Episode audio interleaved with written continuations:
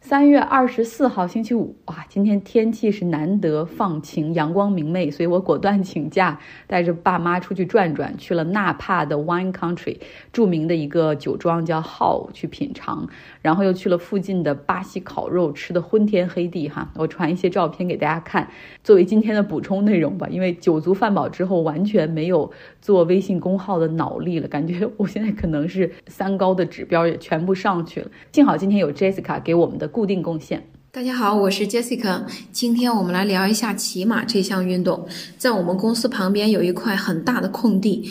嗯，我不想叫它花园，因为它里面有一半是耕地的面积，种了像现在种的是小麦，另一半的话是有一个非常大的马场，里面有三十多匹高头大马，还有几匹小矮马。那是那个小矮马真的特别的可爱，腿也很短，然后它们就是一米五的样子吧，非常 Q 的那种小矮马。还有呢，一半的话就是都是草地，供人们走路呀、散步呀，里面有花呀，呃，就是有那个像现。在在呢，有很多呃开花了，像樱花一样的那种，下过雨以后呢，会洒落在草地上面，然后那些粉色的花瓣洒落在呃绿色的草地上面，那种场景实在是太美了。我呢，每天基本上都会出来来这边围着这边的马场走一圈，嗯，因为就是。嗯，在德国生活时间长的话，呃，其实德国是非常缺少阳光的，德国的光照时间非常的短。我一般呢，中午看到有太阳出来的时候，就会赶紧呃来这边走一圈。一来的话，也是因为工作了一个上午，也正好换一下嗯氛围，呼吸一下新鲜的空气，同时调整一下眼睛，因为眼睛看一下绿色。还是对眼睛非常好的，正好呢还可以再嗯晒一下太阳，所以呢我中午的这个时间一定是会出来外面走一圈的。这一圈呢一般是三公里，大约四十分钟。呃，我觉得每天来这边走一圈，看着绿草地，还有在马场里面吃草的大马，天上的大朵白云，啊，我觉得那一刻真的是再不开心的事情也会马上的烟消云散。言归正传，有一次打电话呢，我姐姐就听到了有好多马叫。他问我：“你为什么不去学骑马呢？”嗯，我当时也在想，我为什么不去学骑马呢？对于这件事情，我有以下几个原因。第一个呢，就是大家也会经常有看到从马上摔下来的新闻，屡见不鲜。我看到一匹马的高度呢，一般就是从马背到呃地平面的高度是一米六左右，再加上呃人的，如果人骑上去后，再加上人的上半身，我们就按一米呃左右来算吧。也就是说，你呃骑上马以后，你的头的位。置应该是距离地面有二点六米的位置，呃，我们试想一下，如果。嗯，如果我们自己从一点六米的岸上自己跳下来，是不是我们也会感觉到身体里面内脏都都在受到了不停程度的震动呢？更何况马在奔跑的当中，加上马速，加上这个高度，这个冲击力实在是太大了。而且我们也并不知道是哪里会先着地。如果真的是头和脖子，呃，这两块实在是后果不敢想象啊！即使是肋骨着地也是非常吓人的。再说另外一个原因，就是我每天看到马。场里面的小姐姐，她们喂马、遛马，给马理发、编辫子，她们对马的脾气了如指掌。有些马的脾气就是比较大，骑上以后像跑车一样，动力系统非常的猛。呃，有些马呢就比较温和，但也有马失前蹄的时候，是不是？如果马不小心摔倒了，那么坐在上面的人也必然掉下来。重点是，他们天天和马一起生活，我们平常走路散步的时间就是他们随意遛马、骑马的时间，这马感。不是一天两天就能习得的，马也需要定时在马场里面奔跑，锻炼一下肌肉，提高一下肺活量。喂马的小姐姐们每天都沉浸于养马驯马的事情，这和我后来刻意去练习学习到的这种马感差距还是非常大的。如果打小就和马有接触，培养和马的联系和情感，再来练习骑马，呃，可能会比较好一些。反之，如果是每周只来学习一次，那可能就是骑马的镜头，真的就是骨科医院。所以呢，我个人的看法是。有些运动是成年以后可以学习并熟练掌握的，比如像打网球、打羽毛球，但是有一些却。呃，在学习的过程当中会给自己的身体造成破坏，那我可能就不太羡慕。我觉得像骑马这项运动，我静静的看着别人策马奔腾就挺享受。还有一个看似不重要，但是好像深深扎根于我脑海中的一个原因，就是我很喜欢的一部名著《乱世佳人》（Gone with the Wind）。最后，Scarlett 她非常可爱的女儿，呃，Carmen。在练习骑马的时候，呃，也是骑了一匹小矮马，那个马也非常可爱。然后他正在练习呃骑马，想跨栏的时候，突然间从马上掉下来，扭断了脖子。后来就没有后来了。其实从那个时候，我在心底就开始有一些抵触骑马了，包括在公园里面骑马这些收费的这些运动，呃，我都不太。不太敢骑，由于现在每天都能看到马，有时还能顺带的去摸一下，嗯，越来越感觉马是通人性的，但是骑马还是太危险了。嗯，那么关于骑马，您怎么看呢？对了，大家也可以在张奥同学微信公号看一下这个马场和一些带着辫子的大马。谢谢大家，多谢 Jessica，很难想象。这个办公室园区的附近就有马场哈，然后就像我之前有德国的朋友，就是说他在柏林住，然后他会说他可能就走路十分钟就有个森林，去森林里跑步一样哈，有些时候是比较难想象的。但是我把这个照片传到了微信公号上，大家可以来看一下 Jessica 公司附近可爱的小马驹。新闻方面，下周会给大家讲一讲特朗普面对大陪审团到底会是怎么样的一个结果，他是否会被捕，究竟是什么样的案件。另外呢，他和佛罗里达州的州长 DeSantis 已经开始了嘴上的较量哈。下周给大家带来，好了，希望你有一个愉快的周末。三月二十三号星期四。和市场的预期一样，哈，今天美联储的议息决议加息是二十五个基点，对抗通胀依然很重要，但是他们也在关注这个银行业的危机。那目前呢，美国通胀是百分之六左右，联储预计到今年年底要把通胀的降到他们的目标是百分之三点三。那美国三大股，美国三大股指今天都出现了小幅的下跌。美联储主席鲍威尔在面对媒体的时候也是说，我们议息会议的时候讨论了是否这一次要暂停加息，防止银行业的危机扩大。但是最后大家一致认为说，这个加息是否会影响或者加剧银行业的危机，现在来说还有点上早哈。那为了稳住市场的信心，美联储财政部嗯表示说还会有一些其他的工具去保护储户的钱不受损失，所以一切是比较符合市场的预期的。所以今天在资本市场没有什么太大的新闻出来，那我就随便聊一聊生活和一些小的新闻。嗯，我爸他不是很想体验一次在美国开枪射击或者跟枪打打交道，因为他认为美国既然有这个 gun rights 啊，有合法持枪权，他就要来这儿体验一下。我真是问遍了身边所有的朋友，就发现只有一个人有枪，然后我就跟那个朋友说，能不能带他去靶场进行练习？然后我就开车带他去那个靶场，靶场是分室内和室外的部分。我那个朋友提前就发信息告诉我说，说你到了停车场之后，你会听到非常响的枪声哈，说你不用害怕，哎，这那儿的人都挺正常的什么的。我虽然做了足够的心理建设啊，但是到了之后听到那种砰砰砰砰的声音，然后每一次，尤其是步枪的枪响，每一发子弹都会让我真的不禁去打寒战。呃，那我爸他兴奋地跑到这个室外靶场外面去拍照，那我的心脏和耳朵感觉完全受不了哈，我就又回到车上去等。在这里呢，大部分都是枪支拥有者和爱好者，他们都会拎着自己的装备、背包、手提包，呃，然后来这儿练习。所以有时候现在再看到那样长条形的手提包，我一定要多想一下，里面装的可不是钓鱼竿啊，很可能是一支步枪。然后或者有些人的背包里装的可能是子弹和手枪。呃，每一次练习的时候，这些枪支拥有者他们会带多把枪，然后他们也知道自己的那种攻击性和威胁性对我这样的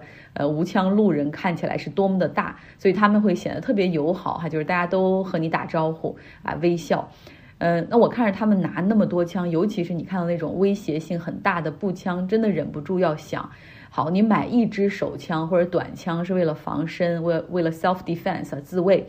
那如果你有十支枪，或者你拥有那种极强杀伤力的远距离可以远距离射击啊带瞄准镜的步枪，那你到底是为了什么呢？你在为什么而做着准备呢？是为了末世做准备吗？就是当啊，比如世界变成了僵尸了，或者社会秩序混乱了，或者是被那个菌类大家都吃的吃了，就像那个《The Last of Us》里面那种局面，整个社会秩序陷入混乱，这时候他们可以用枪去保护自己，或者是可以去街上进行执法，然后恢复 law and order 秩序啊。那如果或者有战争，像乌克兰现在所经历的情况，然后呢，很多百姓自己就拿着枪可以去阻击外来者的入侵，对吧？可是假如末世不来或者战争不来，那他们这些枪平时就要锁在地下室储藏间里面，然后偶尔要带出来练习。你懂我的这个潜台词吗？就是当他们有那么多的枪支的时候，那么多子弹的时候，他们内心会有多么渴望去使用，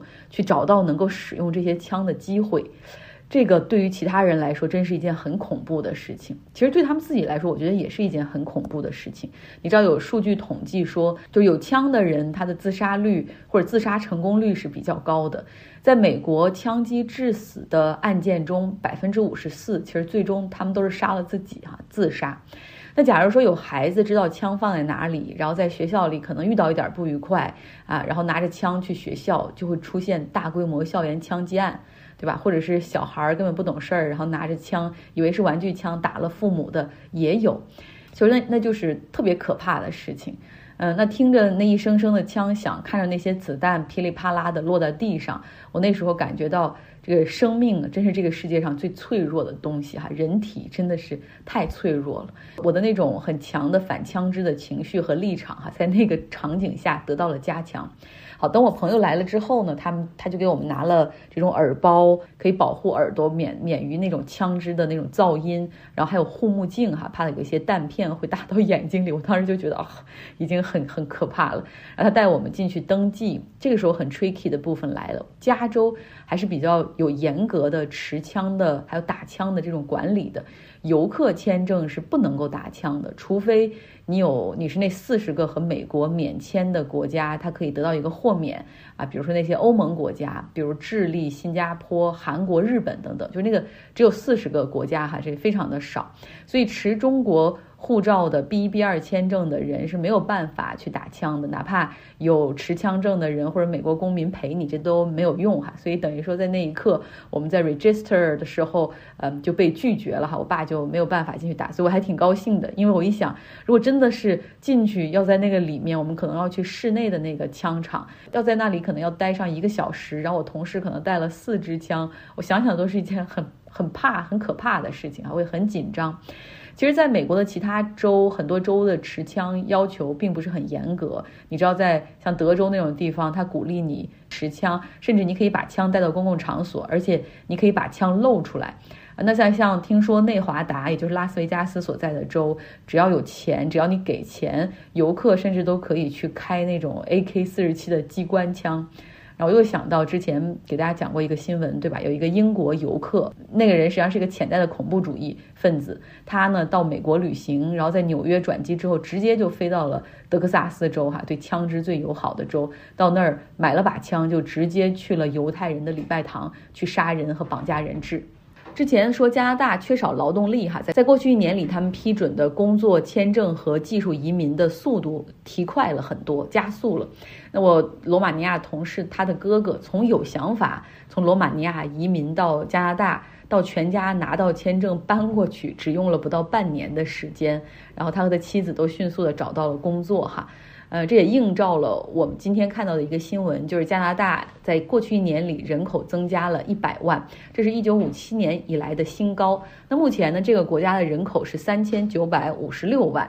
很小很小的人口规模，相比那么幅员辽阔的面积，加拿大是世界上陆地面积最大的国家。呃，你想英国那个面积才多小，但是它的人口都是加拿大的二倍哈。那去年呢，加拿大首相特鲁多也说了哈，计划从二零二二年到二零二五年，每年至少要批准五十万个新移民的签证哈。所以技术移民们有如果想出来，真的可以去关注一下。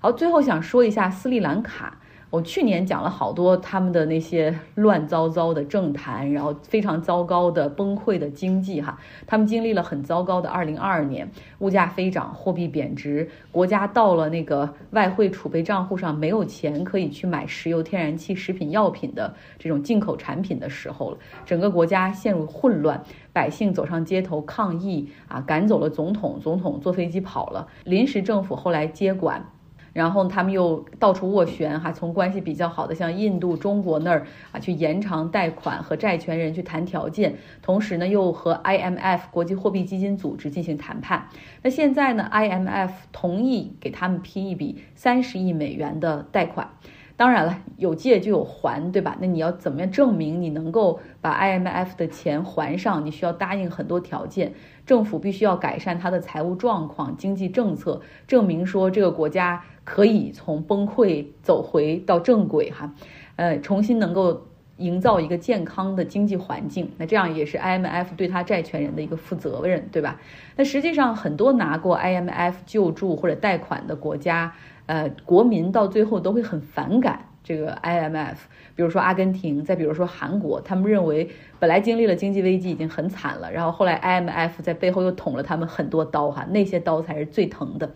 因为接受了 IMF 的贷款，比如说当时九七年呃金亚洲金融危机之后，韩国政府它需要去满足那些条件嘛，要削减政府的预算，减少支出啊，提高税收。那政府不能够再去救助那些经营困难的企业了，所以很多企业直接破产，呃，还有一些国有企业被私有化。嗯，会很多人失业，然后很多人啊，就是家破人亡的也有不少。大家看过那个 Netflix 的韩国电视剧《鱿鱼游戏》，就知道哈，很多人是真的欠下很多债务，然后家庭破碎。那么斯里兰卡为了拿到这笔 IMF 的钱，接受了哪些条件呢？第一个就是要加税，提高个人所得税，提高企业的这种经营所得税。然后另外呢，要减少政府对于进口商品的补贴，那意味着。这个税增加了，物价还要涨哈，那还要把斯里兰卡的一些呃不挣钱的、亏损的国有企业进行私有化，像斯里兰卡的国家航空公司就已经开始了这个私有化的进程。因为过去嘛，这些国有企业是负债运营，都是国家在用财政纳税人的钱或者是用债权人的钱在补贴，那现在不行了哈，你要重振经济。政府呢不会再为这些问题企业进行兜底，私有化是一个出路。那百姓当然是很不满意的哈，所以在今年三月上旬的时候，有四十个斯里兰卡的工会，他们就组织起来，联合走上街头进行罢工。很多是政府的公务员，然后还有像石油、电力、供水、港口，包括银行、医疗、邮政、铁路，还有学校、学生哈、大学，他们都走上街头进行抗议，认为政府不应该让 IMF 把这些条件强加给他们，因为这会影响大家的工资，很多。呃，部门都会进行人员精简，所以会有很多的失业出现哈，嗯，所以这才是会让大家感感觉到一个慢性的、长期的疼痛，嗯，这就是 IMF 的钱哈，就是不是那么好拿的。今天的节目就是这样，希望你有个愉快的周四。